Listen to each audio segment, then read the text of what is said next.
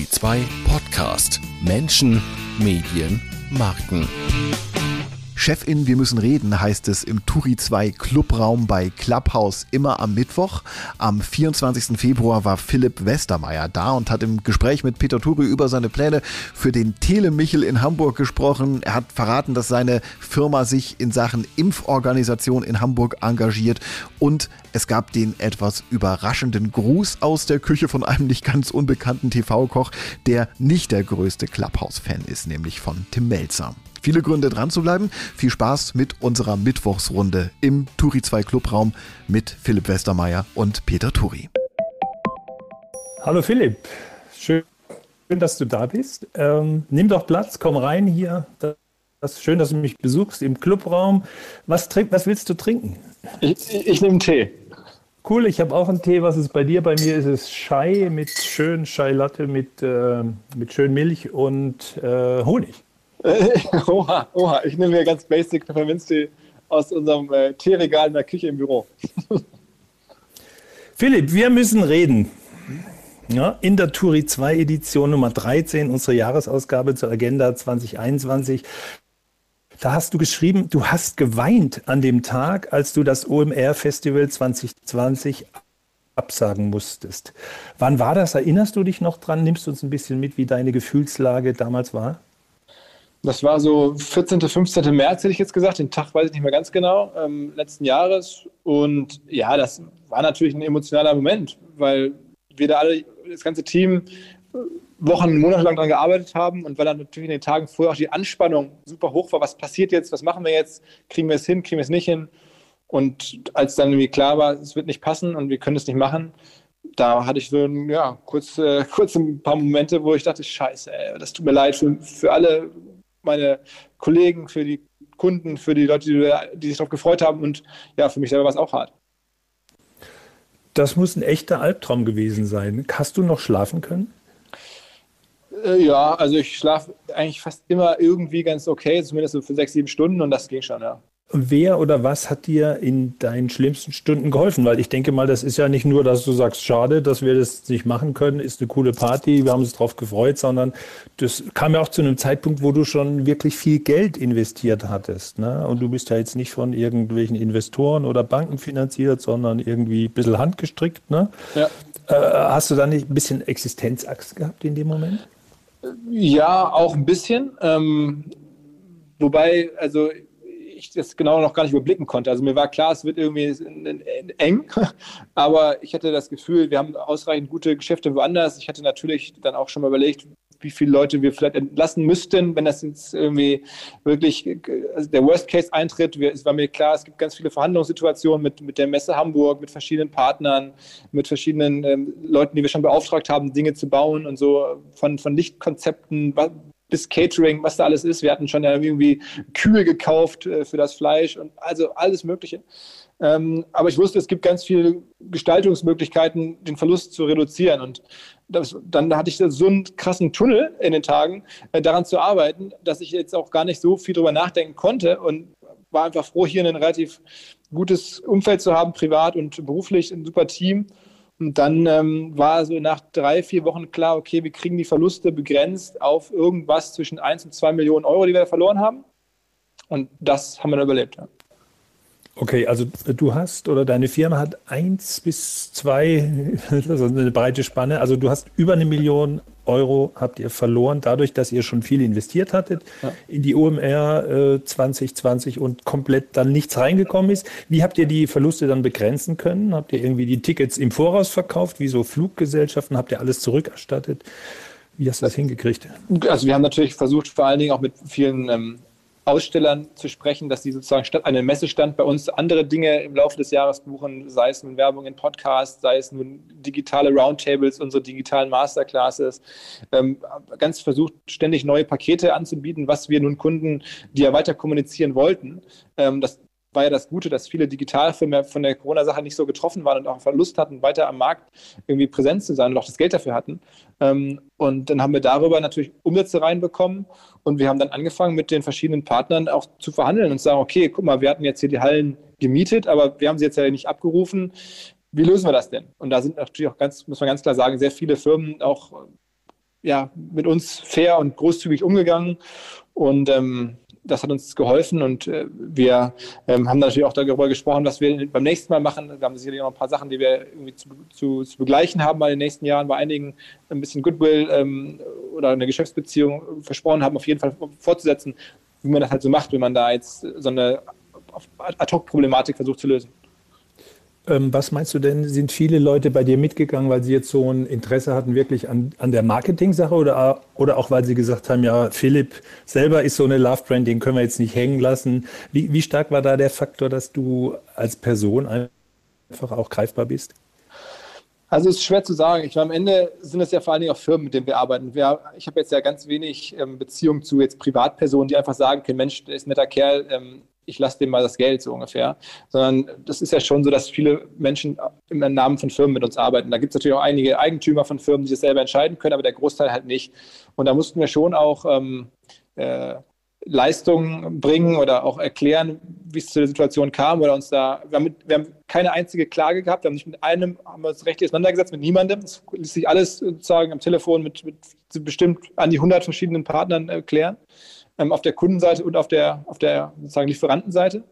Und ähm, das hilft natürlich dann, wenn man die Leute auch direkt kennt und da jetzt seit Jahren einen fairen Job macht und, und sich wirklich bemüht, erkennbar, dass dann, glaube ich, viele Firmen sagen, okay, mit den Jungs haben wir Bock ähm, und dass man dann auch auf der Gegenseite Leute hat, die zwar nicht alles jetzt irgendwie nach Lust und Laune entscheiden können, aber zumindest das Beste im Wissen im, im, im Sinne haben. Ne?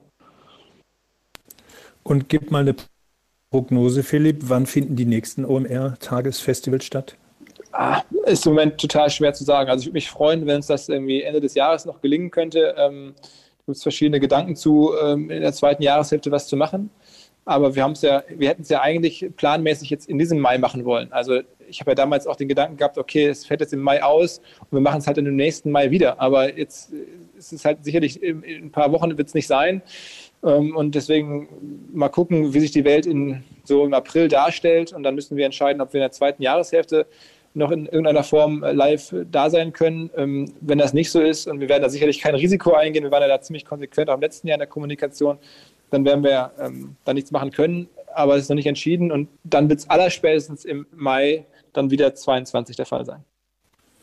Also eine OMR ohne Festival ist nicht vorstellbar. Ich, ich kenne inzwischen Verlage, die sagen, ja, irgendwie, es kann durchaus sein, dass es uns als Marke gibt ohne Print, was früher auch nicht denkbar war. Kann es irgendwie OMR ohne Festival geben? Auf jeden Fall. Also das haben wir jetzt in den letzten Monaten geschafft, dass wir die Firma so diversifiziert haben ähm, und auch so no starke neue digitale Produkte ähm, entwickelt haben, die sich die immer stärker werden, dass wir von, das ist das Positive an Corona für uns, dass wir von der Situation wo ähm, wir vom Festival ein Stück weit abhängig waren, wo das irgendwie über die Hälfte des Umsatzes war, jetzt in eine Situation gekommen sind, wo wir das Festival vielleicht dann demnächst machen können, weil es was bringt und weil wir da Bock drauf haben, aber nicht mehr, weil wir müssen. Ähm, und das hilft vor allen Dingen, dass wir jetzt eine, eine Software-Bewertungsplattform gebaut haben ähm, in den letzten Monaten, die immer stärker wird, auch umsatzmäßig und verschiedenste andere digitale Aktivitäten.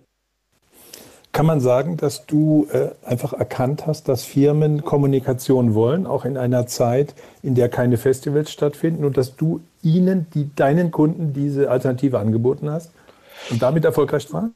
Also ich glaube, das haben ganz viele erkannt, muss man ja schon sagen. Also das haben auch viele gehofft und, und wir hatten das große Glück, dass wir einen, einen, einen, Kundenkreis bedienen, der jetzt von Corona nicht so stark getroffen war. Da bin ich schon eher bescheiden. Das ist, ähm, wir wurden auch weiterhin einfach angerufen. Wir mussten da jetzt gar nicht groß äh, die Werbetrommel rühren, sondern wir wurden auch in den härtesten Corona-Zeiten von Firmen angerufen, die sagten, wir wollen gerade jetzt was machen, wir wollen gerade jetzt kommunizieren. Habt ihr Ideen? Was könnt ihr uns anbieten? Und dann haben wir das wird hoffentlich langfristig das große Ding sein, äh, unsere Softwareplattform als Lösung gebaut, die uns bislang noch gar nicht so stark gepusht hat, weil die sehr, sehr linear wächst und wir die erst im März, April letzten Jahres angefangen haben. Aber ich gehe davon aus, spätestens Ende dieses Jahres, Anfang nächsten Jahres wird das wahrscheinlich das stärkste Element im OMR-Kosmos sein. Äh, ich habe davon gehört, äh, ich versuche es mal als Laie äh, zu, zu formulieren, was du da vermutlich machst. Du hast deine Kunden aufgefordert, fordert und äh, alle Leute, die so im Marketing unterwegs sind, äh, jeweils Software zu bewerten, die so da ist fürs Online-Marketing und hast praktisch auf einer Plattform Angebot und Nachfolge zusammengeführt und kassierst jetzt von den Softwareanbietern Geld dafür, dass du ihnen dann wiederum die Ergebnisse gibst? Also wie funktioniert das? Ähm, ja, noch ein bisschen anders. Also erstmal haben wir ja das, das, Festival sozusagen in seine Einzelteile zerschlagen und dann versucht digital neu zusammenzusetzen. Und dann war naheliegend, irgendwelche Masterclasses kann man digital machen, die großen Bühnen, die Inspirationsbühnen, das ist der Podcast. Aber was wird aus der Messe? Und die Messe ist jetzt sozusagen das digitale Pendant, ist, ist diese Softwareplattform, wo wir einfach sagen, wir listen ungefragt alle Softwarefirmen in den verschiedensten Kategorien, die es so gibt, von Videoconferencing-Software bis zu Marketing-Clouds, bis zu E-Mail-Marketing-Software, alles, was irgendwie da ist. Wir listen das und wir bitten dann unsere Community ähm, jeweils die Tools zu bewerten, die sie kennen. Einfach nur zu sagen, hey, du nutzt ja wirklich äh, Mailchimp, du nutzt ja wirklich Shopify oder irgendwas, schreib dir mal, was findest du daran gut oder schlecht. Und das machen mittlerweile über 5000 Leute, dass sie einfach eine Bewertung dargelassen haben für ähm, die, äh, irgendeine Software. So. Und jetzt gehen wir zu den Softwarefirmen hin und sagen, guck mal, wir haben ja diese Plattform, wo ganz viele Menschen äh, informieren sich auch mittlerweile schon täglich, mehrere tausend Leute kommen da jeden Tag drauf und gucken halt, was andere Nutzer über die jeweilige Software gesagt haben, die sie vielleicht kaufen wollen. Und das ist natürlich ein Moment, wo dann Leute sich informieren, wo die Firmen sagen, Mensch, da möchte ich gerne A, wissen, wer sich da informiert. Ich möchte mich auch nochmal selber ein bisschen besser darstellen, als ihr das jetzt hier gemacht habt. Und dann sagen wir, okay, du kannst jetzt hier irgendwelche äh, Screenshots hochladen, du kannst einen Ansprechpartner benennen, wir können dir auch sagen, wer sich hier eingetragen hat und wer mehr wissen möchte über deine Software, aber da müsstest du ein kostenpflichtiges Profil ähm, abschließen und dann gibt es halt eine, eine, Jahresgebühr dafür und das ist dann unser, unser Erlösmodell. Philipp, hast du Leute entlassen müssen, als die OMR, äh, das Festival abgesagt wurde? Wie viele Leute habt ihr jetzt? Hast du komplett ersetzt durch das neue Geschäft? Hast du Hilfen beantragen müssen? Wie tief war die Krise zwischendrin und wie geht es dir jetzt? Also ähm, mittlerweile geht es mir wirklich wieder ganz gut. Ähm, so all around. Wir haben Hilfen beantragt. Wir haben einige Leute in Kurzarbeit gehabt für eine Weile, auch zum Teil für, in, in, also Kurzarbeit gibt es ja verschiedene Größen. Äh, zumindest haben, waren da viele Kollegen für einige Wochen oder Monate drin, in so einem gewissen Anteil. Ähm, und wir haben auch diese einmalige Corona-Hilfe bekommen, entsprechend unserer Firmengröße. Wir haben jetzt aktuell, das ist jetzt ein bisschen überraschend, ich glaube, bei meiner Firma arbeiten jetzt fast 500 Leute. Allerdings sind davon ganz viele befristet, ähm, weil wir hier den Auftrag haben, in Hamburg das zu unterstützen beim Impfzentrum. Hier gibt es in den Messehallen das Impfzentrum und da sind wir als Dienstleister jetzt im Einsatz mit unseren ganzen Produktionskollegen und Leuten, die halt wissen, wie man in Anführungsstrichen Events macht. Die helfen seit einigen Monaten dort und wir durften oder wurden auch gebeten, dafür noch extra Leute einzustellen. Ähm, das, sind wir jetzt auf dem Papier viel mehr, als wir natürlich normalerweise wären und hoffen auch, dass dann die Befristung ähm, tatsächlich ausläuft, wenn das Impfzentrum dann irgendwie im Sommer wieder abgebaut wird.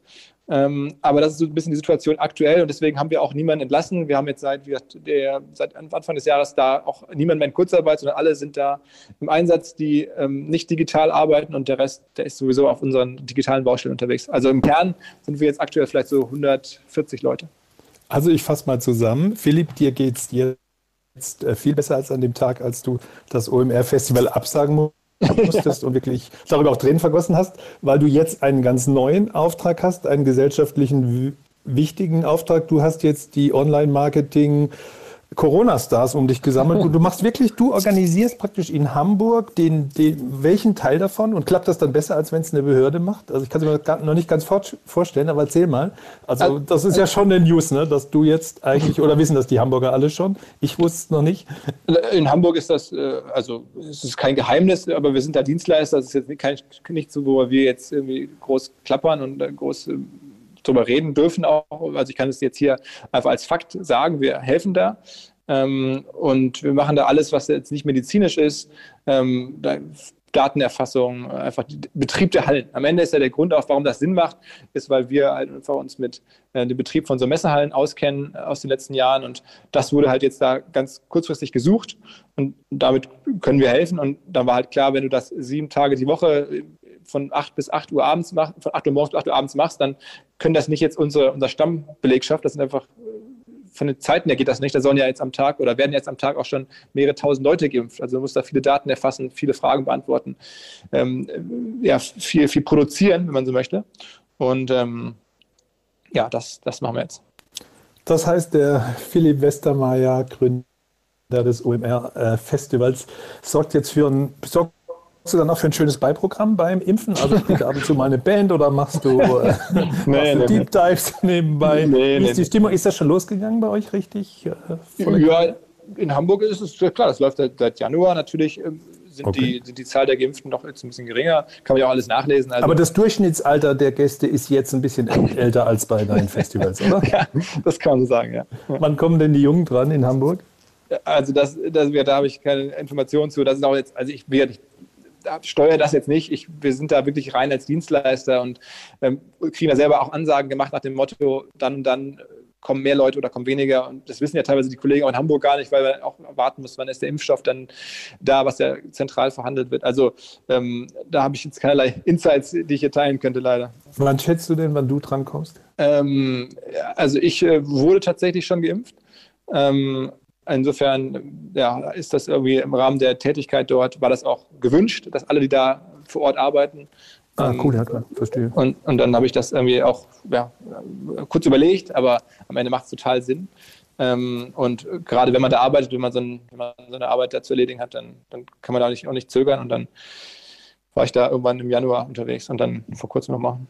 Ja, unfassbar, Philipp. Du bist ein echter Unternehmer, ne? wo andere in Depressionen verfallen würden, weil sie sagen, oh Gott, oh Gott, hier bricht gerade alles zusammen hast du angepackt und neue Ideen und hast der Gesellschaft auch, das ist ja ein Dienst, der du der Gesellschaft äh, tust. Ich denke mal, dass das besser funktioniert, wenn ihr das organisiert, als wenn es eine Behörde macht. Könnte das sein? Das kann ich nicht beurteilen. Also ich glaube, eine Behörde hätte das wahrscheinlich jetzt gar nicht gemacht, ne? sondern das, die, die Frage war einfach jetzt so, so viele neue Themen, so viele neue Herausforderungen. Ähm, da hätte wahrscheinlich, ähm, sieht man ja auch in anderen, in anderen, Bundesländern oder auch in anderen Ländern, da werden ja häufig Partner dazugezogen. Also es gibt jetzt in, in, Boston zum Beispiel das Impfzentrum in Boston, das machen die Leute, die sonst in Boston Marathon ausrichten, habe ich vor kurzem Artikel gelesen. Ne? Also es ist nicht ungewöhnlich, sogar weltweit, dass jetzt ähm, okay. irgendwelche privatwirtschaftlichen ähm, Menschen da um Hilfe gebeten werden oder zugezogen werden oder Firmen. Und ähm, das mhm. passt bei uns. Ich hätte es ja auch gar nicht erwartet. Ich habe da auch nicht drüber nachgedacht. Als, ich, als es zum ersten Mal bei mir so auf den Tisch kam, habe ich dann so langsam beim zweiten drüber nachdenken gemerkt, okay, das kann wirklich sein, dass wir da was beitragen können. Ne? Ja, cool. Also an der Stelle würde ich ähm, den Zuhörern die erste Chance geben, der Stefan ist schon auf der Bühne, mal eine Frage zu stellen. Äh, danach würde ich ein bisschen dich befragen, Philipp, du bist wirklich ein Vollblutunternehmer und das, der Mittwochabend ist bei uns ja... Äh, für Leute, die Unternehmer sind oder die halt Verantwortung übernehmen. Äh, wenn jemand von unten aufzeigen will, bitte macht das, dass ich äh, euch hochhole. Sonst würde ich den Stefan, den ich schon äh, drei Minuten vor dem Start hochgeholt, hochgeholt habe. Stefan Dörner, du bist absoluter Experte auch. Ähm, in Sachen Digitalisierung, dann würde ich, da von unten keiner aufzeigt, äh, andächtiges Schweigen. Wahrscheinlich sind alle beeindruckt, Philipp, über den Move, dass du jetzt ein ganz neues Geschäft aufgemacht hast, was natürlich gesellschaftlich auch noch sehr, ähm, sehr nützlich ist. Und dann gebe ich die erste Frage dem Stefan und würde dann dem Benjamin noch ja, gerne. Hi. Äh, danke fürs Hochholen. Ich erkläre vielleicht noch mal ganz kurz, warum ich überhaupt hier oben bin. Ähm, bevor der bevor Philipp kam, äh, wurde der Raum ja schon gestartet und dann lief so ein bisschen Fahrstuhlmusik von Peter und er hat dann ganz verzweifelt gefragt, ob mal irgendwer hochkommen möchte, dass er schon mal ein bisschen Smalltalk halten kann und schon mal Fragen an Philipp sammeln kann. Da hat sich erst ganz lange keiner aufgezeigt. Dann habe ich gesagt, na okay, dann, dann opfer ich mich sozusagen und deswegen bin ich jetzt hier oben. Ähm, meine Frage geht tatsächlich in Richtung der, ich sag mal, Content-Aktivitäten von OMR. Äh, äh, oder erste Frage vielleicht mal, würdest du das Journalismus nennen, was auf OMR auf der Webseite stattfindet? Und äh, oder würdest du sagen, das ist eher so eine Visitenkarte für das äh, Festival? Was glaubst du, welche Rolle hat Content gespielt, das OMR Festival so erfolgreich zu machen? Also auch der Podcast. Ähm, ist das so, dass du sagst, naja, durch das OMR Festival ähm, und auch die OMR Guides und so weiter ist sozusagen die ist der Content so relevant geworden oder war der Content die, die eigentliche Werbung, die das Festival so groß gemacht hat? War das vielleicht auch das Vehikel, um gegen die Demexco äh, ähm, anzukommen und dann auch eben die Demexco als Leitmesse sozusagen abzulösen? Also, ähm, ja, danke für die Frage. Ich glaube, Content hat uns schon extrem geholfen. Und zwar, also erstmal auf dem Festival auch selber. Ich glaube, wir haben da schon immer in den letzten Jahren versucht, vor Ort Content anzubieten, den es woanders so nicht gibt, sei es Speaker, sei es auch die Musik und die ganzen Elemente. Das ist das eine. Und das zweite ist dann vor allen Dingen dieser ganzjährige Ansatz, dass wir gesagt haben, das Festival ist eigentlich nie vorbei. Es ist einfach nur zwei Tage im Jahr ähm, in, der, in der echten Welt. Der Rest ist irgendwie digital, aber wir machen jeden Tag einen Artikel, wir machen jede Woche einen Podcast und Studien, jeden Monat und haben das immer weiter ausgebaut. Ähm, und das hat uns schon sehr, sehr doll geholfen. Ne? Ich glaube, das ist wahrscheinlich jetzt auch so ein Blueprint, wo ganz viele, wenn ich mit, mit weltweit mit Messeveranstaltern rede, darüber nachdenken, wie kriegen sie sozusagen ihre Messemarken zu Medienmarken hin entwickelt. Und wir haben das ganz unstrategisch, einfach instinktiv äh, versucht, aus der, aus der Messemarke oder aus der Konferenzmarke, Festivalmarke eine, eine Medienmarke zu machen. Und da sind wir immer noch mittendrin. Also das, die Medienmarke ist ja noch längst nicht vollständig. Da gibt es halt ständig neue Elemente, wie jetzt die, die Software-Reviews und ähm, wie jetzt demnächst wird Dokumentation und solche Sachen. Also da habe ich noch eine gewisse Fantasie, was dazu passen könnte und welche auch thematischen Bereiche wir uns erschließen können. Und auf deine Frage, ob das Journalismus ist, ähm, würde ich sagen, das ist auf jeden Fall Journalismus, aber es ist halt äh, Branchenjournalismus. Und ich habe jetzt nicht die, äh, würde jetzt nicht irgendwie mich vergleichen mit Leuten, die in Krisengebiete reisen und da politischen Journalismus betreiben. Ähm, aber ich würde sagen, für, wir berichten ja wirklich auch sehr neutral und ähm, sehr objektiv, zumindest sind wir bemüht, über das, was unsere Branche bewegt. Ne? Und deswegen ist das nach meinem Verständnis Journalismus. Aber ähm, natürlich machen wir jetzt sehr viel Desk Research und sehr wenig äh, Research im Field zum Beispiel. Danke dir. Vielleicht darf ich noch ganz kurz eine Anschlussfrage stellen zum Podcast. Ähm, dann, dann kann ich auch gerne wieder runtergeschickt werden. Und zwar ähm, die hohe Promi-Dichte im Hauptpodcast von OMR. Da würde mich einfach mal interessieren, wie kam das zustande? Wahrscheinlich, wenn man einmal die Promis hat, dann wird man auch schnell wieder zu weiteren Geleitern. Kennst du die wahrscheinlich irgendwann auch alle, weil die ja untereinander auch vernetzt sind teilweise. Aber wie ist sozusagen der Stein ins Rollen gekommen? War das über irgendwelche Kooperationen mit Promis auf der Konferenz oder wie, wie kommt diese hohe äh, Promi-Dichte zustande im, im OMR-Podcast? Also es gab nicht so das den einen Moment, ähm, sondern sagen wir mal, richtig angefangen hat es eigentlich mit Dieter Bohlen. Ähm, ich fand Dieter Bohlen irgendwie eine, aus, wirklich aus Marketing-Sicht eine interessante Figur, äh, weil der einfach eine, eine, Brand aufgebaut hat, die über Jahre funktioniert, in TV, in Musik, und dann auch so Klamotten ja gepusht hat und dann angefangen hat, so eine Instagram-Show zu machen und bei Instagram wahnsinnig schnell damals vor Jahren schon auf über eine Million Follower gewachsen ist, was ja fast kein anderer gemacht hat in seiner Altersklasse. Und das fand ich irgendwie interessant. Und dann hatte ich irgendwie äh, versucht, ihn dazu zu überreden, mit mir einen Podcast zu machen. Und das hat dann geklappt. Und da habe ich gemerkt, was es für Effekte hat, wie weit dieser Podcast sozusagen gereist ist, wer das alles gehört hat, was das für, was das für Wellen geschlagen hat. Und dann habe ich gedacht, okay, das scheint ja nochmal ganz anders zu funktionieren als jetzt einen, einen klassischen Branchenpodcast. Und dann haben wir das Element mehr oder weniger auch planmäßig dazugenommen, äh, immer mal wieder mit solchen bekannteren, prominenteren Figuren zu sprechen, solange es irgendwie einen darstellbaren Bezug zu digital gibt. Den muss es schon geben. Aber das Coole ist ja in der heutigen Welt auch, sehr viele halt haben das, ne, weil digital so breit geworden ist, so groß geworden ist. Deswegen haben ja auch viele Prominente dazu Bezüge, sind irgendwie als Investoren tätig oder haben irgendwie große Accounts, die selber betreuen ähm, und so weiter. Und dann haben wir das natürlich gerne angenommen und jetzt mittlerweile gibt es auch sehr viel dann Interesse und wir bekommen Vorschläge und Angebote und Empfehlungen und, und so läuft es halt immer weiter. Ähm, und ja, jetzt ist das halt irgendwie so ein, so ein fester Bestandteil geworden. Das habe ich nie so angestrebt, wie so vieles nicht rund um OMR. Aber als es dann irgendwie sichtbar war oder als ich den Verdacht hatte, das könnte was sein, dann macht man halt weiter. Ne? Alles klar, danke dir. Stefan, ich schicke dich jetzt, du darfst auf der Bühne bleiben, aber das Wort darfst du nicht mehr ergreifen. Ich bin auf dich sauer schon allein, weil du unsere Clubraummusik äh, Haley Loreen by the Sea als Fahrstuhlmusik bezeichnet hast. Da hast du dich echt total disqualifiziert. Ich habe jetzt auf der Bühne noch den Alex, den ich aber noch nicht das Wort erteile. Ich würde euch bitten, und zwar euch Frauen, ich sehe eine Menge Frauen hier im Auditorium unter den 350 Zuhörerinnen und keine hat sich bisher hochgetraut und deswegen sind wir dummerweise, obwohl wir eine Menge Frauen auch bei Turi 2 haben, hier eine reine Männerrunde. Also die nächste, die ich hochhole, ich garantiere euch, ist eine Frau, wenn sie aufzeigt.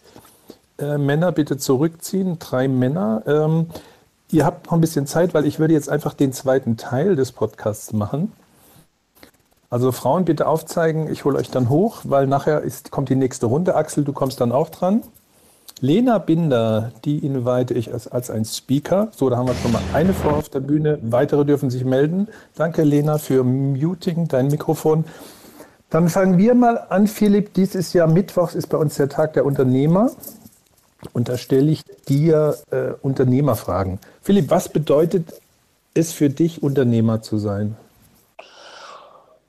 Oh, ähm, für mich wahrscheinlich äh, selbstständig Entscheidungen treffen zu können und zu müssen und eine gewisse Unabhängigkeit zu haben und so meines eigenen Glückes Schmied zu sein, glaube ich. Okay, und die schlaflosen Nächte gehören auch dazu, oder? Die gehören im, ja, im Schlechten dazu und im, im Positiven gehören dann halt Abende dazu oder, oder Tage dazu. Man denkt, das kann doch gar nicht wahr sein. Äh, wie bin ich hier reingeraten? Ist ja super cool. Aber beides, ja. Okay, es folgen die sechs Fragen an den Chef. Philipp, wann hast du das erste Mal gemerkt, die Sache hier läuft besser, wenn ich sie in die Hand nehme? Hm. Also du meinst im unternehmerischen Kontext, ne? Ja, auch sonst so, sozusagen, dass du derjenige bist, der manche Sachen besser geregelt kriegt als andere, dass du ein Typ bist, der die Nummer eins sein kann, der ein Unternehmen selber leiten kann. Du warst ja mal Vorstandsassi bei Gruner und Ja unter Bernd Kundrow. Oft erzählt die Geschichte, du musstest noch mit Schlips rumlaufen. Es war noch ein sehr großes, sehr hierarchisches Unternehmen. Aber wann hast du das erste Mal gemerkt, das könnte ich selber? Also das habe ich ehrlicherweise noch nie so doll gemerkt. Also ich habe das irgendwie, ich freue mich darüber, wenn, dass, dass wir jetzt mit unserem Kram erfolgreich sind in einem gewissen Rahmen, aber ich habe nie so das Gefühl gehabt, das könnte ich jetzt auf jeden Fall besser. Ne? Es ist ja auch so, dass wir eigentlich nichts machen in der Form, was jetzt jemand anders schon mal vorher genauso gemacht hätte. Wir haben jetzt irgendwie diese Art von Festival hat es jetzt ja hier so noch nie gegeben, wo man sagt, okay, das kopiere ich jetzt und mache es besser. Oder als wir mit Podcast angefangen haben, da gab es ja noch keine großen Podcasts jetzt oder zumindest jetzt nicht in der Form, in dem als Business gesehen. Ähm, oder jetzt, was wir jetzt gerade machen mit der Software-Review-Plattform, das gibt es jetzt hier auch noch nicht. Deswegen habe ich nie das Gefühl, oh, wir machen da irgendwas und das mache ich jetzt besser als jemand anders, sondern ich habe das Gefühl, ich komme mit meinem Kram so ganz gut hin und versuche das mal und dann gefällt es Gott sei Dank meistens irgendwelchen Leuten, aber ich habe das nie so, dass ich ähm, jetzt so das klar sagen könnte, wie früher in der Schule, ich habe eine bessere Note oder eine schlechtere Note. So, oder auch bei Gunnar, ja, da war ich halt wirklich der Assi neben gestandenen Männern und ich war noch ein, großer Junge ähm, und hatte nicht gedacht, dass ich das irgendwie besser könnte. Auf keinen Fall. Ja, aber dass du, dass der große Junge dann gerade Sachen gemacht hat, die es noch nicht gab, das ist ja gerade das Unternehmerische an dir. Ne? Ja, also will ich nochmal so als Kommentar machen. Also ist, Bescheidenheit ist eine Zier und äh, du, das ziert dich, dass du, äh, dass du bescheiden bist. Aber ich meine, ähm, da muss man erstmal auf die Idee kommen, einiges anders zu machen und immer neue Initiativen zu ergreifen. Ne? Aber super, dass du bescheiden bist. Was war denn dein schlimmster Anfängerfehler und was hast du daraus gelernt? Mm. Also Anfängerfehler, ich glaube, es ist beim, beim Unternehmertum, ich erlebe das immer so, wie früher im Fitnessstudio. Weißt du, ich war mal, als ich 18 bin, bin ich zum ersten Mal ins Fitnessstudio gegangen und da ging man da rein und alle hatten krass Gewichte aufgelegt und hatten irgendwelche Muskelberge und konnten halt irgendwie zig Klimmzüge und, und Bankdrücken und so und ich konnte halt null, gar nichts. Da war so ein dünner Typ. Und dann ähm, hat man angefangen und dann ging es mit jeder Woche, die man da auch mal ins Fitnessstudio gegangen ist, so ein bisschen besser. Und so ist eigentlich Unternehmertum aus meiner Sicht auch. Du fängst damit irgendwann mal an und hast halt diesen Muskel überhaupt gar nicht ausgeprägt. Und du weißt halt, wenn du aus dem Konzern kommst, nicht so genau, wo du jetzt loslegen sollst. Also technisch, wo melde ich jetzt ein Gewerbe an und wie mache ich das mit, der, mit, der, mit dem Rechnungsschreiben und was brauche ich, wo kriege ich eine Steuernummer her? Ähm, und dann gleichzeitig auch, wie verhandle ich jetzt, selbst wenn man ans Telefon geht und sagt irgendwie einen, einen Namen von einer Firma, die man sich gerade ausgedacht hat, ist es ja total awkward so am Anfang. Ähm, und dieser Muskel, diese, das ist so eine Erfahrung, die wird dann mit jedem Monat und jedem, weiß ich, Tag am Ende irgendwie stärker. Und wenn man das dann jetzt, weiß ich, 10, 15 Jahre lang macht, dann ist es halt natürlich schon relativ ausgeprägt und man weiß, wie die Dinge funktionieren, unternehmerisch gesehen. Deswegen habe ich jetzt nie so den einen großen Fehler, sondern ich habe einfach am Anfang gemerkt, es ist wieder Effekt wie im Fitnessstudio. Ich stehe hier und bin der Schlappste und so der, der, der, der habe halt null, null trainiert. Ähm, und mittlerweile würde ich sagen, wenn man es als Fitnessstudio die Analogie weiterzieht, komme ich halt ganz gut klar und kein Mensch denkt mehr, oh, der Typ kann aber an der Handelbank gar nichts. Das denkt man jetzt nicht mehr. Okay, Philipp, was ist dein Rezept gegen Stress und Frust? Ähm, Sport gucken. Wirklich, ich gucke sehr gerne Sport und äh, amerikanischen Sport und gehe auch irgendwie gerne ins Stadion eigentlich oder in, irgendwie zu Amateurfußball spielen, Amateurhockey spielen, was immer es so gibt. Und ja, das ist für mich das Allerbeste. Was lässt dich manchmal verzweifeln?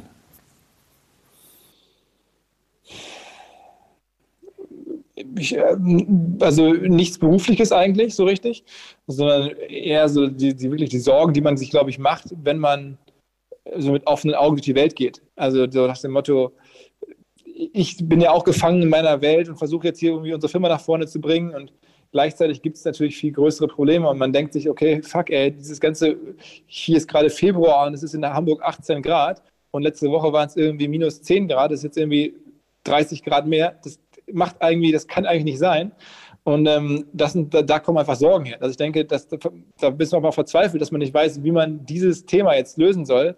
Ähm, und es erscheint viel zu groß natürlich für eine Person, aber auch für, für ein Land irgendwie. Ähm, und das betrifft mich wirklich mehr als so die Arbeit selber. Ich bin mit der Arbeit echt, auch selbst in den, in den Corona-Stunden, das ist scheiße, aber damit bin ich nicht verzweifelt. Ich bin echt eher verzweifelt manchmal über diese ja, Problemsituation, die, in der wir so stecken, ökologisch gesehen, glaube ich. Also Hauptthema Klimawandel? Ja, ja, also ja, also Klimawandel und alles, was damit zusammen zu tun hat, ja. Was wäre das Negativste, was dein Team über dich sagen könnte? Uh, uh, ähm,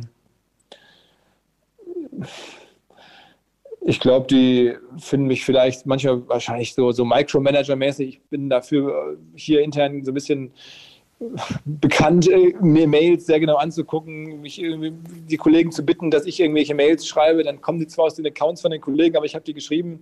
Ähm, oder äh, ich. Echt, du bist nicht. der Sekretär deiner Mitarbeiter? ja, ja, manchmal. Oder, oder gehe halt über Mails drüber und klar, das sind auch alles erwachsene Leute, mittlerweile auch viele Senior-Leute, äh, die, die selber in ihren Jobs top sind. Und dann hat man natürlich nicht so Bock, dass dann irgendwie ein Chef kommt und sagt, zeig mir die Mail bitte vorher nochmal.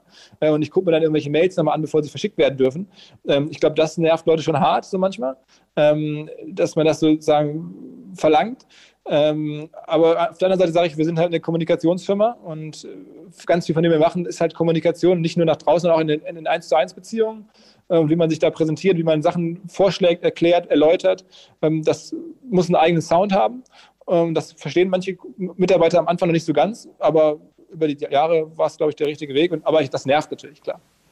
Du hast, ich habe das in dem Podcast mit dir gehört, du hast eine ganz interessante Regel aufgestellt, wie man äh, in E-Mails, glaube ich, auch Nein sagt. Kannst du die mal erläutern?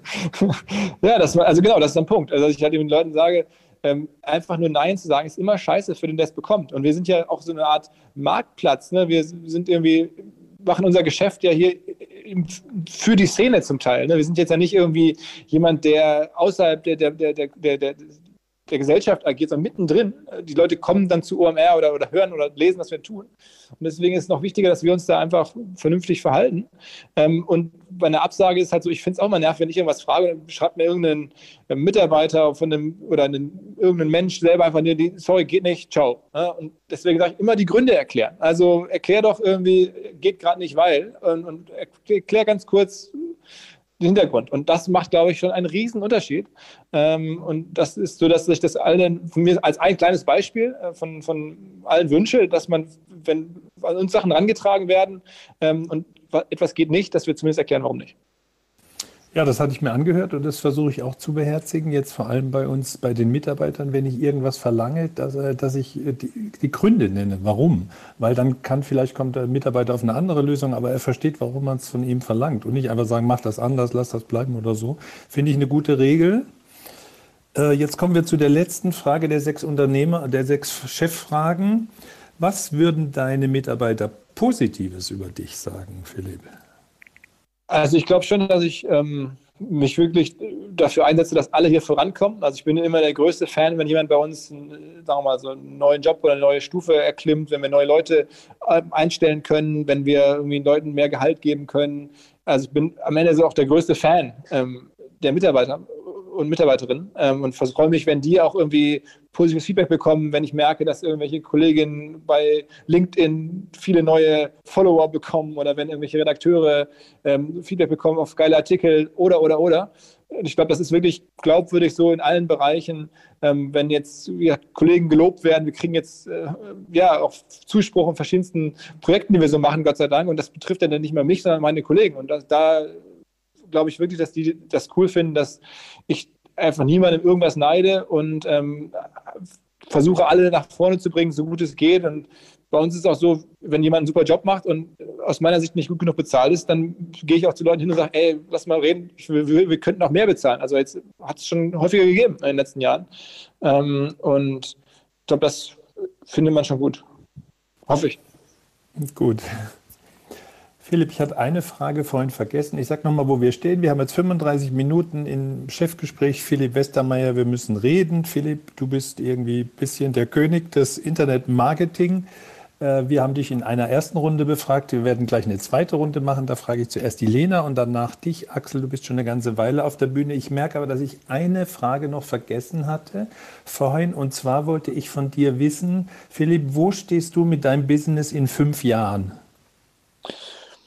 Ja, es ist schwer zu sagen. Also ähm, ähm, ich habe das ja alles jetzt hier bei OMR nie so strategisch angelegt, dass ich gesagt habe, okay, guck mal, ähm, das ist ein Businessplan für die nächsten fünf Jahre und da möchte ich gerne hin, sondern ähm, ich habe das immer so Schritt für Schritt gemacht und dann irgendwas Neues gesehen. Und deswegen fällt mir es total schwer, äh, da jetzt eine Fünfjahresprognose zu machen. Ich, ich sehe es nicht so genau. Ich glaube, dass wir wahrscheinlich größer sind oder hoffentlich als heute, weil wir wollen schon noch ein bisschen was dazu erarbeiten. Ähm, aber in welchen Bereichen ähm, kann ich nicht sagen. Aber wir haben jetzt so ungefähr 130, 140 Leute in normalen Zeiten. Ähm, wahrscheinlich haben wir dann ja, über 200 Leute, will ich schon tippen, in den verschiedenen Bereichen, die wir so machen.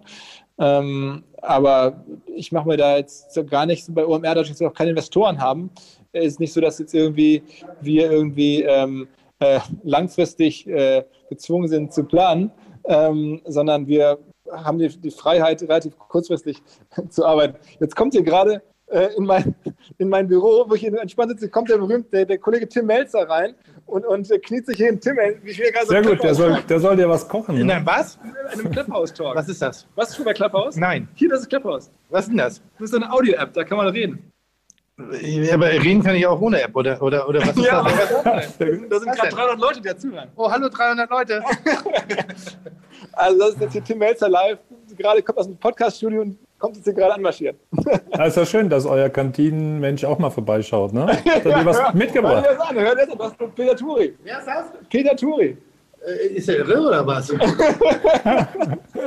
ganz ehrlich, was ist bei euch kaputt im Leben, dass ihr auf, auf so eine angenehme Feierabendstunde jetzt da irgendwie noch in so einem Clubhaus machen müsst? Ja, Wenn ich früher im Club gegangen bin, dann ging es darum, hup zu machen. die Jungs oder Mädels nachzulegen, und alkoholischen Genüssen zu frönen. Und wir sprachen gerade über konstanten Drogenmissbrauch hier in dieser Online-Marketing-Rockstar-Szene. Okay, aber okay. einige Dinge hier zu entdecken. Aber ihr macht Business Talk, ne? Wir machen Business Talk. Okay, ja. Philipp, schick ihn zurück in die Küche, dass wir weiterreden können. Was soll ich, soll ich Warum habt ihr begrenzte Rede? Ja, ja, genau. Also, ja, sorry, sehr schön. Der, Kollege hat hier gerade gecrashed.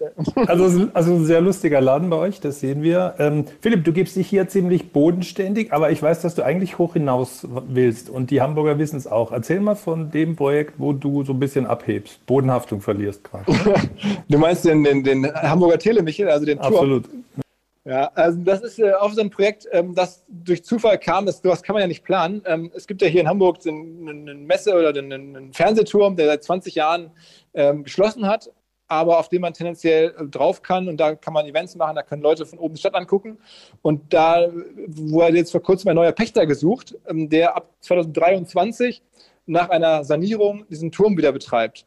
Und ähm, dann hatten wir uns gemeinsam mit einem Hamburger Freund, der eine Immobilienfirma hat und der Messe Hamburg ähm, äh, beworben und haben da diesen Pitch gewonnen und auf einmal, ja, ziemlich ungeplant, also ohne großen Vorlauf, zumindest ein paar Wochen vielleicht, ähm, habe ich dann äh, jetzt Teile an einem Konsortium, das äh, ab 2023 hier den Telemichel betreibt und da dann die, die Eventflächen und die, die Aussichtsflächen und versucht aus dem Turm am Ende eine neue Art von Immobilien oder so eine Art, neue Art von Immobilienprojekt zu machen, nämlich ganz viel Inszenierung, auch digitale natürlich Verbindungen rund um den Turm zu entwickeln. Es gibt dann wahrscheinlich natürlich ganz viel Content rund um den Turm und das ist das, was spätestens in 23 ähm, losgeht. Aktuell wird er saniert.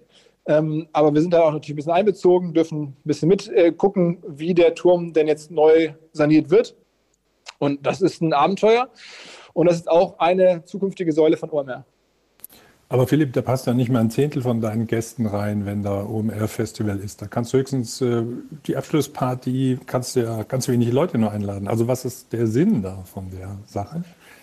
Naja, also ähm, ich glaube, es ist einfach eine ikonische Immobilie und es ist, wenn du so willst, auch ein Monopol irgendwo. Das gibt es ja gar nicht so oft, so ein Turm hier in Hamburg. Und das, als Eventfläche ist es dann schon sehr attraktiv. Und auch da kann man schon, schon glaube ich, irgendwie A, ähm, spannende Sachen mitmachen. Viele sind dafür offen, viele, da gibt es ein ganz hohes Interesse dran. Ähm, und ich habe das Gefühl, also, oder hab da, wir haben uns da einen Businessplan geguckt, der aus verschiedensten ähm, Teilbereichen besteht.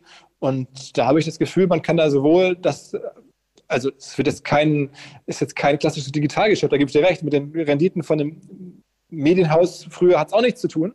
Aber es hat auf jeden Fall die Chance, dass man da, sagen wir mal, einmalige Momente schaffen kann und besondere ähm, Events inszenieren kann, aber nicht at scale. Natürlich nicht für, für zigtausende von Leuten, aber wahrscheinlich so für 600, 700 Leute über die beiden Ebenen zusammen, das müsste gehen. Aber ich habe sehr genau gehört, Philipp, dass du gesagt hast, das ist schön, super, da habe ich ein Monopol. Du hältst ein bisschen wie Leo Kirch. Er hat auch immer gesagt, das Schönste ist ein Monopol. ja, ja also, also die Wahrheit ist leider, man muss es auch sagen, in Hamburg ist es kein Monopol. Also, es, denn es gibt ja hier den, demnächst den Elbdom, also es wird ein, oder den Elbtower heißt es, Entschuldigung. Elbtower, da wird gerade ein zweites Hochhaus gebaut. Ähm, und insofern gibt es dann zwei hohe Türme. Aber klar, in, in so einer Stadt wie Hamburg äh, gibt es jetzt nicht so viele hohe, hohe ähm, Gebäude. Und das ist natürlich schon, schon interessant. Also ich würde jetzt nicht einfach irgendwo Räume pachten in irgendeiner Nebenstraße, sondern das ist dann schwer, die zu inszenieren. Sondern wenn man Räume inszenieren möchte, wenn man aus Räumen, wenn du so willst, Content machen möchte, ähm, dann müssen die natürlich besonders sein. Und das sind die. Aber wir halten fest, Philipp, du bist ein wirklich kreativer Unternehmer. Wenn du keine, wenn du keine äh, OMR-Festival machen kannst, dann feierst du Corona-Partys. Also sorry, äh, dann organisierst du das äh, Anti-Corona-Spritzen in Hamburg und gehst mal einfach äh, den Hamburgern, steigst in aufs Dach und machst in eine neue Event-Location ganz oben auf dem Dach. Wir haben 18 Minuten vor acht. Wir wollen immer pünktlich sein. Und jetzt würde ich äh, eine letzte Fragerunde ein leiten und die Lena mal aufrufen. Axel, du wirst nicht vergessen, du wirst das Schlusswort haben. Lena, du bist, ich schaue noch mal, bei der Welthungerhilfe engagiert in der Öffentlichkeitsarbeit. Welche Frage oder welchen Beitrag hast du zu Philipp? Hallo Peter und äh, hallo in die Runde. Hallo Philipp natürlich vor allem. Danke, dass ihr mich hochgeholt habt. Ähm, bin großer Podstars-Fan, Philipp. Äh, wir machen unseren Podcast bei der Welthungerhilfe auch mit euch zusammen und äh, deine Kollegen, die das machen für uns, sind echt ganz großartig. Dafür vielen Dank. Meine äh, Frage an dich ist, also da ich ja selber Podcast-Host bin, beschäftige ich mich viel damit, gute Fragen zu stellen und stelle natürlich auch manchmal fest, wenn ich mich dann so höre, dass da auch Fragen dabei waren, die jetzt nicht so tolle Antworten vielleicht oder nicht so gewünschte Antworten hervor gebracht haben. Ähm, mein Gefühl ist, dass wenn du einen Podcast machst, dass du das alles so direkt entwickelst und dir in dem Moment überlegst, welche Frage du stellst. Gibt es aber vielleicht eine, sage ich mal, so eine gute Backup-Frage, die du hast und äh, die du dann stellst, wenn du sagst, so, irgendwie läuft es gerade thematisch nicht in so eine coole Richtung und äh, ich möchte aber noch mal eine interessante, spannende Frage stellen. Gibt es also eine, ja, ich nenne sie jetzt mal Backup-Frage, die, die du eigentlich jedem stellen kannst? Ja, coole Frage, habe ich noch nie äh, so gehört, die Frage. Ähm, aber ähm, vielleicht gibt es das ein bisschen. Ich habe also nichts, ich habe jetzt gerade, während du das gesagt hast, darüber nachgedacht und ich habe ich hab nichts aufgeschrieben und es ist auch, glaube ich, schwer, eine so eine Universalfrage zu haben, die immer passt. Aber was ich manchmal mache, ist so zu fragen, ähm, wer hat dich denn inspiriert? Wo hast, ziehst denn du deine Inspiration her? Ähm, wie kommst denn du auf diese Ideen? So, dass man halt, das kannst du jeden fragen, ne? wo kommt der mit seinen Ideen her? Äh, oder wo, wo kommen die Ideen von dieser Person her? Das ist so, ich ärgere mich jedes Mal, weil ich finde, es irgendwie eine, eine Frage, die nicht so ja, richtig zupackend ist. Ähm, aber ich finde es äh, irgendwo, manchmal kommen da doch ganz gute Sachen dabei raus. Ähm, und man hört irgendwie dann halt, wird sozusagen weitergeleitet an, auf, auf gute Inhalte. Ähm, aber das ist ein bisschen eigentlich meine Standardfrage, wenn ich gerade merke, oh, es ist noch was offen und ich komme aber nicht so richtig weiter. Ich, cool, danke. Ich hätte auch eine Nachfrage dazu, Philipp. Was hältst du von der Einstiegsfrage? Erzähl mal, wie du geworden bist, der du bist. Äh, sehr breit, ähm, aber manchmal finde ich, das ist okay. Also es ist halt, weil wenn sich Leute erstmal, wenn man eine Stunde Zeit hat in einem Podcast, dann finde ich das irgendwie, kann man das schon machen, äh, dass man den mal selber kurz mit, ein paar Worten sich vorstellen lässt. Aber das lädt natürlich dazu ein, dass jemand dann sehr, sehr lange redet und wir hatten ja du machst ja auch hier eine Minute maximal antworten. Ähm, da muss man aufpassen, dass das dann nicht irgendwie ausartet. Aber ich finde das prinzipiell nicht, nicht total scheiße. Dann würde ich noch mal fragen wollen, Philipp, hast du was machen lassen äh, in Sachen äh, Stimmtraining, äh, Rhetorik? Ich habe immer so das Gefühl, nicht. Du bist eher so wie du bist. Manchmal so ein bisschen, hast so ein bisschen, kommst du daher gepoltert. Äh, aber macht dich das aus? Hast du mal drüber nachgedacht, da was dran zu machen? Äh, äh, nee, ich habe nie was machen lassen. Also ich hatte ja mal einen Kurs äh, oder eine Stunde, weil auch meine Kollegen gesagt haben, ganz am Anfang, als wir so die ersten, weiß nicht, 10, 20 Podcasts fertig hatten, das läuft ja ganz gut, ist ganz interessant, aber meine eigenen Kollegen gesagt, ey, das, du musst aber mal ein bisschen Stimmtraining machen. Also, und wenn wir jetzt auch hier Werbekunden reinnehmen wollen und jetzt irgendwie Werbung eingesprochen werden soll, dann musst du das mal äh, richtig trainieren, das können wir so einem Kunden nicht anbieten. Und dann war einmal bei uns so eine Stimmtrainerin und dann hatte ich so dieses übliche mit dem Korken, das kennen, glaube ich, die meisten, die das auch schon mal gemacht haben, da muss man so einen Korken in den Mund nehmen und, und dann so ähm, seine Sitzhaltung ändern und so ein paar Sachen machen, wo ich nicht so richtig von überzeugt war, die mir dann auch zumindest in der ersten Stunde nicht so viel gebracht haben. Und dann ja, habe ich so ein bisschen mich da rausgewunden, das nochmal zu machen. Und irgendwann äh, wurde es dann auch vergessen und akzeptiert und irgendwie ist es bis heute gut gegangen. Jetzt, so. Aber jetzt haben wir uns alle dran gewöhnt und sagen, ist sehr authentisch. ja, ja hoffentlich. Absolut. Jetzt äh, erfülle ich mein Versprechen. Axel, du bist der Letzte, der drankommt. Danach habe ich noch eine kleine Schlussrunde vor mit dem Philipp. Sorry, dass ich immer das letzte Wort haben muss, aber ich, ich bin immer der Meinung, der Journalist, der es gestaltet, sollte den Einstieg und das Ende haben. Axel, jetzt endlich bist du dran. Äh, was ist deine Frage an Philipp? Du bist ein SEO-Experte und kennst Philipp wahrscheinlich schon lange. Was ist deine Frage an ihn? Hi, ich habe eine Frage zu dem Marktplatz, den OMR-Reviews. Es ist ja dieses Henne-Ei-Prinzip, also wenig Bewertung, wenig Software drin, wenig Besucher. Was habt ihr da in nächster Zukunft an Wachstumsstrategien vor? Ich denke mal, SEO ist ein Baustein. Was plant ihr da und wie lockt ihr sowohl neue Software auf die Plattform als auch neue User? Axel, erstmal danke für die Frage. Und in der Tat, wir kennen uns schon ganz viele Jahre. Axel ist ja auch so ein, eine Hamburger Legende hier. Ähm, ja, was haben wir vor? Erstmal muss man, glaube ich, sagen, bei diesem Marktplatz ist es ganz gut. Wir können ja die eine Seite des Marktplatzes aktiv selber, selber befüllen. Also wir können da ja Software, Produkte listen äh, und auch Bewertungen schreiben oder auch Bewertungen ähm, incentivieren, sodass Menschen noch mehr Lust haben, Bewertung abzugeben, weil sie dafür irgendwas bekommen. Ähm, daran kann uns ja keiner hindern. Das heißt, dieses Henne-Ei-Problem kann man hier ein bisschen abkürzen, weil halt zumindest die Seite dessen, der da irgendwie, also diese, diese Software-Seite, die, die Content-Seite, wenn du so willst, die ist ja schnell, was heißt schnell, aber die ist halt relativ absehbar füllbar. Es kostet halt Geld und Zeit, aber man kann da alle Kategorien, alle Tools listen und schreiben, was die machen und dann auch Leute dafür bezahlen am Ende, dass sie das irgendwie bewerten. So, und dann ist halt nur die Frage, wo kommt der Traffic her?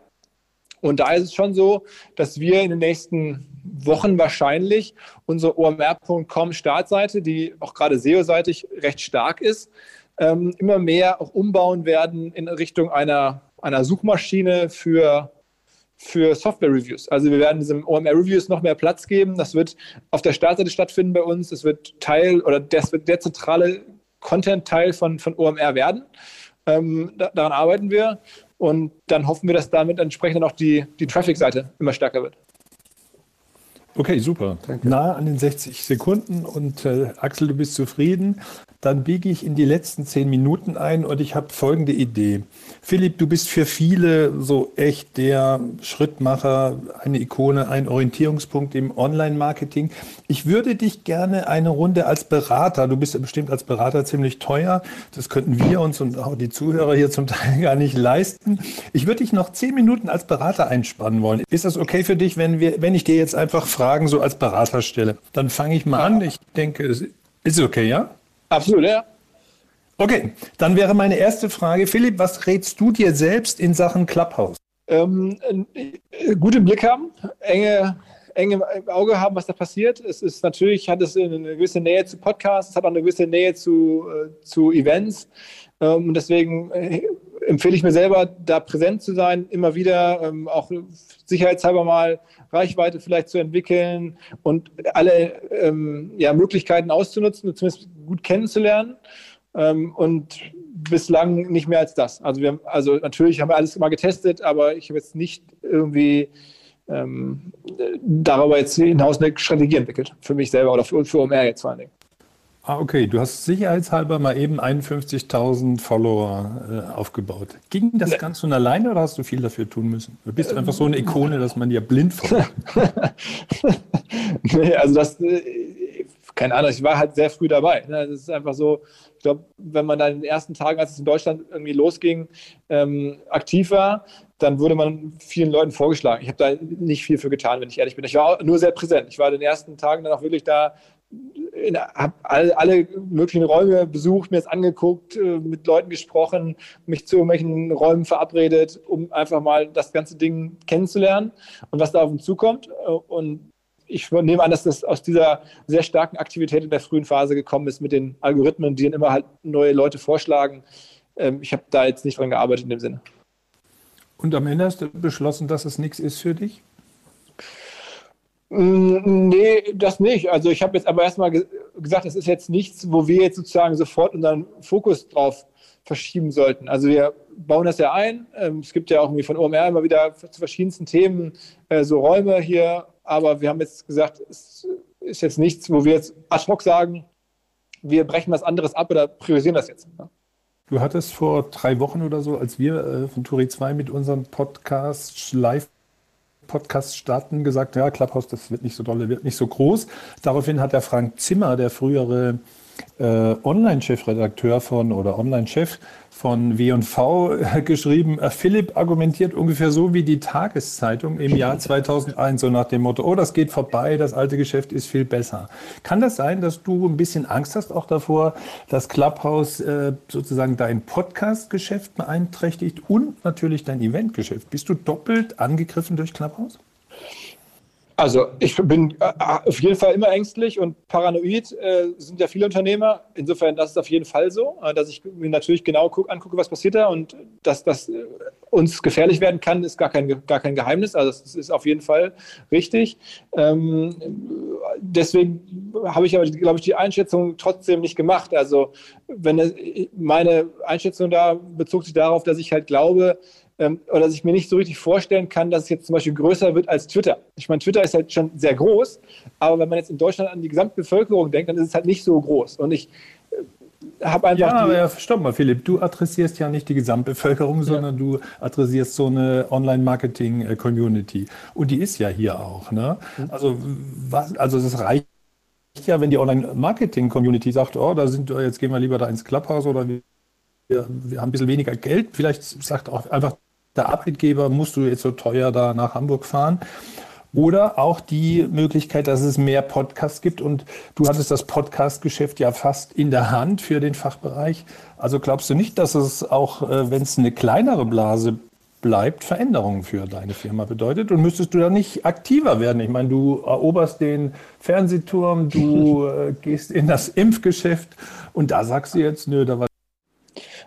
Ähm, äh, äh, also vielleicht hast du recht. Ich äh, könnte vielleicht aktiver werden. Ich sehe das Format nicht, was jetzt sozusagen ich zwingend machen sollte ähm, aktuell, aber es mag auch einfach ein Fehler sein. Ähm, und ich gebe dir auch vollkommen recht, dass, dass ähm, es für uns vollkommen ausreicht, wenn es diese Szene dominiert, dann, dann ist es für uns gefährlich genug.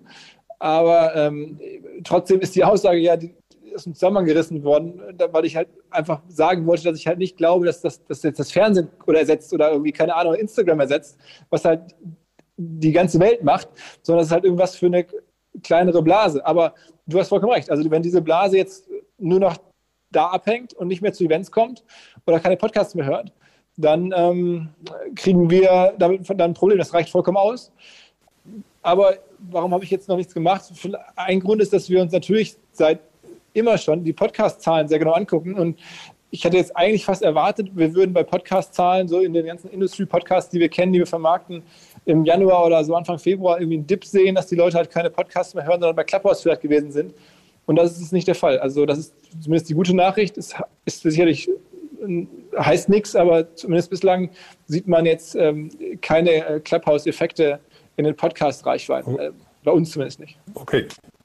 Okay, dann halte ich weiter die Daumen für dich, dass es äh, nicht zu stark wird und dein Stammgeschäft nicht angreift. Nächste Beraterfrage. Was rätst du einer jungen Frau, die gerade Abitur gemacht hat und vielleicht was mit Medien oder Kommunikation machen will? Ähm, ich glaube, ich, also ist fast egal, ob jetzt Frau oder Mann. Ich hätte jetzt irgendwie gesagt, du musst es halt wirklich in Medien, kommt es ja von, von selber das machen. Ne? Also du musst da irgendwie möglichst nah ran und schnell irgendwelche äh, Praktika machen in der Branche. Also ich glaube, dass, dass da du musst ja am besten noch vielleicht eine, eine, eine, eine junge Firma ausfindig machen, wo du mitmachen kannst, wo du schnell viel machen darfst. Äh, vielleicht sei es nur bei, einem, bei einer Influencerin, bei einem Influencer mitmachen, ist ja auch eine Medienfirma, wenn man so will, aber schnell nah dran und, und mitmachen, eigene Sachen gestalten, am Ende vor allen Dingen auch vielleicht sogar schon selber Medien machen. Das ist ja das Krasse an Medien, du kannst es ja heute machen ähm, und brauchst ja niemanden. Früher musste man auch irgendwie eine Schülerzeitung haben oder zum offenen Kanal oder zum Lokalradio überhaupt Medien machen zu können. Heute, wenn, wenn du jetzt heute irgendwie 16 bist, dann musst du ja gar nicht irgendwie zum offenen Kanal oder zur, zur Lokalzeitung. Du kannst ja sofort loslegen und es, wenn es gut machst, bist du ja sofort relevant. Also dank Instagram und dank TikTok und so. Also deswegen, ich würde sagen, du musst eigentlich mit Medien machen selber sofort loslegen. Ich glaube, es hilft nochmal für ein Praktikum zu machen, aber eigentlich, wenn man jetzt darüber nachdenke, ist ja das Praktikum fast schlechter als ich fange jetzt an, ernsthaft mal zu probieren, wie kriege ich jetzt bei Instagram oder TikTok meine Medienbotschaft unter und wie kommt das an und was kann ich da lernen und wie machen das andere und in diese Welt rein. Also ich glaube, man diese Frage darf eigentlich gar keiner mehr stellen, weil ähm, wenn jemand wirklich Medien machen möchte, dann muss der das eigentlich schon sozusagen intuitiv mit 16, 17 aufgesaugt haben was er bei Instagram oder bei TikTok oder was immer da jetzt bei Podcasts ähm, schon irgendwie erste Gehversuche macht. Okay, ähm, dritte oder dritte äh, Beratungsfrage. Markus, wir werden drei, vier Minuten überziehen, aber das gönnen wir uns. Äh, was rätst du Philipp Julia Jekel, die bei Corona und Ja ja wegen Corona und Strukturkrise und überhaupt schrumpft und schrumpft und schrumpft? Was kann sie machen? Boah, das ist eine super schwierige Frage. Ähm, weil. Du kennst dich ja aus bei Gunnar, ja, ne? ja, aber das, das, das, also ich erinnere mich auch noch daran, dass man da jetzt ganz alleine das ja auch nicht entscheiden konnte, sondern dass man natürlich sich auch eng abstimmen muss mit, äh, dem Gesellschafter der Firma. Das, ja, das sind ja Bertelsmann äh, und, ich, was man so mitbekommt, ist das ja auch sehr stark äh, sozusagen jetzt vom Verbund her gedacht. Ne? Also Gut, ja, aber was würdest du operativ machen? Also sozusagen, welche Geschäftsfelder könnten, könnten, könnten Sie reingehen als traditioneller Verlag? Ähm, ja, also ich glaube, also da, das, das fällt mir total schwer. Also ich glaube, die haben wirklich ähm, viele Sachen, die sie, die sie auch gerade probieren. Die ich, also ich glaube, so Geschäfte rund um die Marken aufzubauen, was ja schon damals, als ich da selber äh, mit über die Schulter gucken durfte, ähm, schon der Plan war zu sagen, okay, wir bauen halt um unsere Communities herum ähm, weitere Geschäftsfelder. Nichts anderes mache ich ja bei OMR auch. Also du hast eine Community und überlegst dir, wie kann man die sozusagen erweitern und vernetzen und was kann man da für Modelle sozusagen einführen. Und ich glaube, also ich kann ja nur das jetzt auch irgendwie empfehlen, was ich selber vielleicht gesehen habe und das erlebe ich jetzt hier, dass es funktioniert. Aber das Problem bei Guna ist auch natürlich, das jetzt für ein Portfolio an, an 20, 30 Marken zu machen, ist halt ein Monster viel schwieriger, als es für eine einzige Marke zu machen.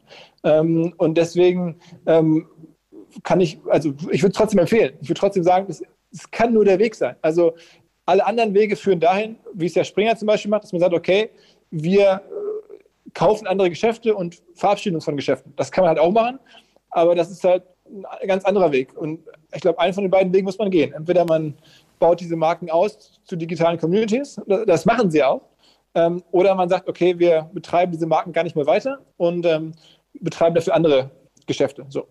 Ähm, dazwischen okay. gibt es gar nicht so viel. Und es fällt mir schwer, darüber hinaus jetzt zu sagen, was man da jetzt genau besser machen müsste. Okay, zum Ausgleich kriegst du jetzt eine ganz leichte Frage. Was würdest du Turi 2 raten? Also mir oder uns?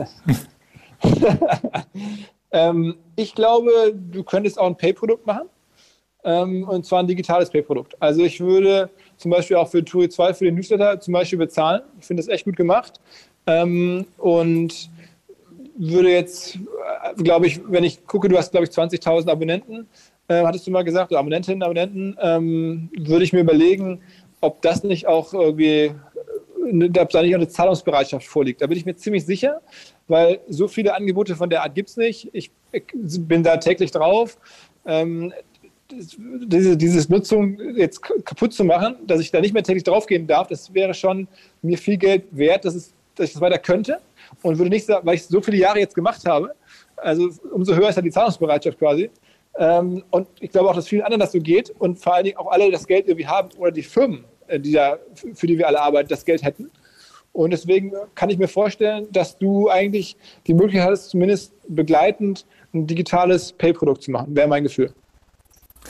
Also Philipp, als äh, bete, dass du nie als Berater äh, arbeiten musst. Bei uns wärst du gleich durch die Tür wieder raus. Ich hasse Paid Content und werde das niemals in meinem Leben machen, nicht solange ich hier noch was zu sagen habe. Ich kann dir auch mal bei Gelegenheit äh, erläutern, warum.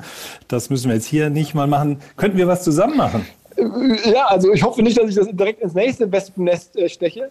Ähm, aber ich äh, habe demnächst wieder einen Dokumentarfilm vorzumachen ähm, also wie wir den ja über den Thomas Mittellauf im letzten Jahr gemacht haben. Es soll jetzt wieder einen, einen weiteren geben. Ich will da nicht verraten, ist noch nicht abgestimmt über wen, aber es wird einer sein, wo wir verschiedene äh, ja, Analysten, Beobachter der Szene ähm, zu Wort kommen lassen wollen, sozusagen die einschätzen können, was da so passiert ist in all den Jahren mit der Person, über die wir berichten wollen.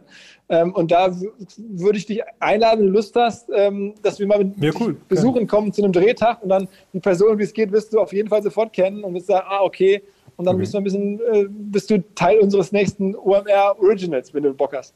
Alles klar, da habe ich total Bock drauf. Äh, ansonsten bist du Teil in der nächsten Touri 2 Edition, Nummer 14, Social Media.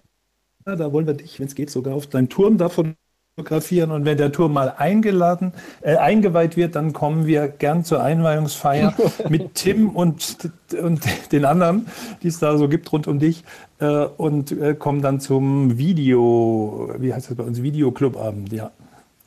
Okay, okay. Philipp, allerletzte Frage. Jetzt haben wir zwei Minuten überzogen, so werden vier, macht aber nichts, hat sich für mich auf jeden Fall gelohnt. Die Frage, die ich immer stelle, dem äh, hier im Unternehmergespräch, Philipp, was ist der Sinn deines Lebens? Mal eben eine kleine Frage zum Schluss für die letzte Minute. Ähm, ich, ich kann es. Denk an die 60 Sekunden. Ne? Genau, also ich kann es nur sehr partiell beantworten. Und ich habe diese Frage ehrlicherweise auch schon mal vorher gestellt. Das musst du jetzt nicht bis heute Abend warten. Ähm, aber ich glaube, du kannst ja das nur in Teilen, also in Bruchteile beantworten für dein Privatleben. Da hat es sicherlich bei mir mit Familie zu tun. Oder du kannst es beantworten für das Berufsleben. Da hat es mit meinem Wunsch zu tun, eine nachhaltig relevante Medienfirma zu bauen, die unabhängig von mir ist. Ähm, und dann habe ich von meinem alten Chef Bernd Kunnel mal gelernt, so die ersten 45 Jahre des Lebens, vielleicht 50 Jahre des Lebens, da muss man was aufbauen, was errichten und auch irgendwie sozusagen äh, sich ein Auskommen verschaffen. Und dann in der zweiten Lebenshälfte muss man irgendwas weitergeben und muss man sich engagieren. Das hat ja der Bernd Kunnel echt super cool gemacht, wie ich finde. Also den beobachte ich bis heute noch, wie er das macht, nach seiner Zeit bei Bertelsmann und Gruner und ja. Und das ist auch so ein bisschen, dass ich mir das auch vorstellen könnte, so einen Weg zu gehen und zu sagen, okay, ähm, es kommt der Punkt, wo dann diese Medienfirma OMR fertig ist, zumindest für mich, und ich dann irgendwie, jemand anders macht es dann weiter und ähm, dann kümmere ich mich um solche Sachen. Das ist so dieser Dreiklang, Privat, Business und dann vielleicht das größere Ding ab der zweiten Lebenshälfte. So wäre mein Gefühl. Philipp, ich danke dir, dass du da warst und wünsche dir, dass alles dir das gelingt, was du dir vorgenommen hast. Danke. Ja, super gerne.